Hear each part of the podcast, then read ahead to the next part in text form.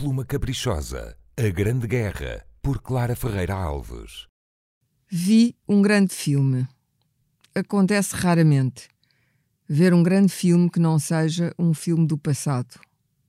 Já não é possível fazer Lawrence da Arábia ou Dr. Givago, mas ainda é possível fazer 1917. Quem olhar para o título do filme de Sam Mendes julgará que trata da Revolução Russa. Não. Trata-se de um filme sobre a Grande Guerra, ou pelo menos a Primeira Guerra a que resolveram chamar Grande. Foi um massacre, e dela nasceu a Segunda Guerra Mundial.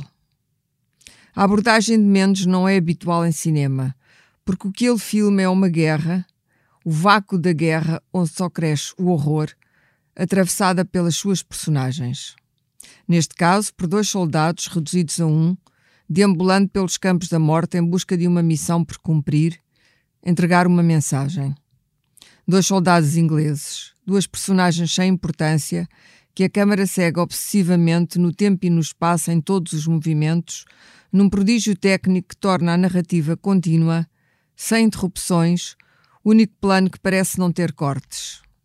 Os que têm estão dissolvidos na narrativa e é esta continuidade servida pela proximidade do olhar, nós vemos o que eles veem, sentimos o que eles sentem, como se o calor do corpo ou o frio da morte nos contaminassem e estivéssemos a atravessar o coração das trevas, que causa arrepios ao espectador.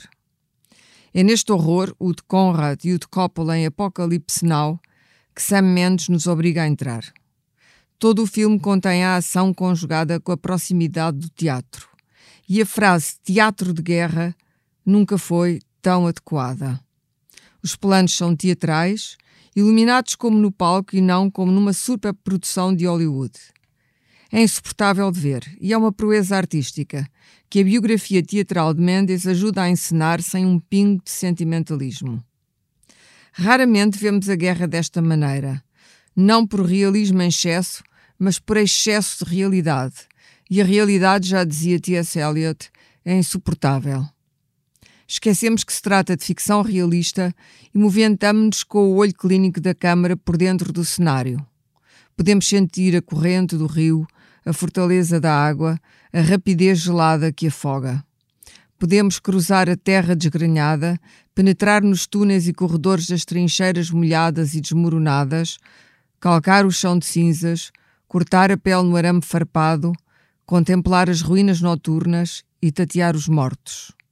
O soldado, o último soldado, que amparou o companheiro nos braços enquanto ele se esvaía em sangue, resolve continuar a missão com Radiana em território inimigo.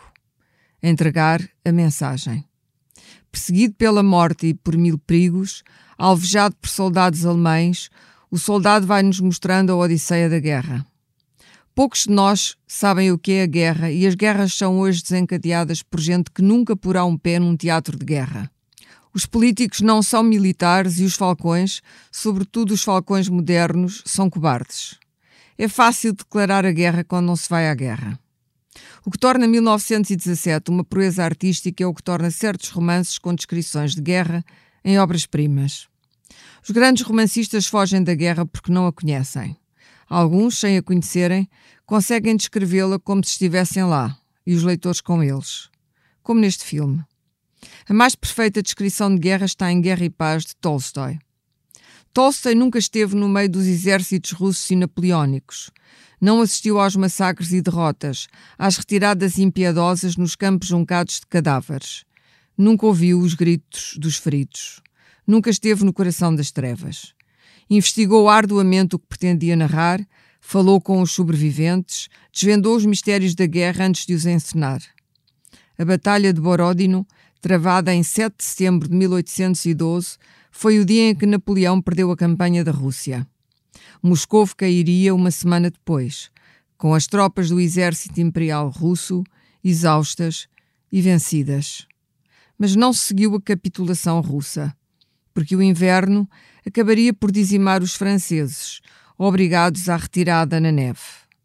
Em Borodino, dizem os peritos, Napoleão perdeu a hipótese de aniquilar os exércitos russos. Não conseguiu, porque as perdas dos dois lados foram imensas e equivalentes. Quase 100 mil mortes entre todos, e a derrota russa em Borodino acabaria por dar ao imperador francês a chamada vitória pírrica. A Rússia resistiria pela capacidade infinita de sofrimento que os russos sustentam. O massacre é replicado na Primeira Guerra, nominalmente vencida pelas potências contra a Alemanha. Na prática, e como diz um oficial britânico, a guerra seria ganha pelo último homem que ficasse de pé, o último a tombar. É com este soldado sem importância, quase tão inocente como o valente soldado Schweik, em versão trágica, que viajamos por dentro do massacre.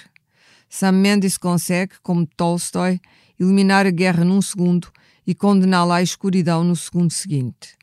A luz fantasmagórica das ruínas de uma aldeia francesa, clara influência de Coppola no Camboja, é ainda mais assustadora do que a escuridão, porque vemos num relâmpago operático toda a destruição operada pela guerra.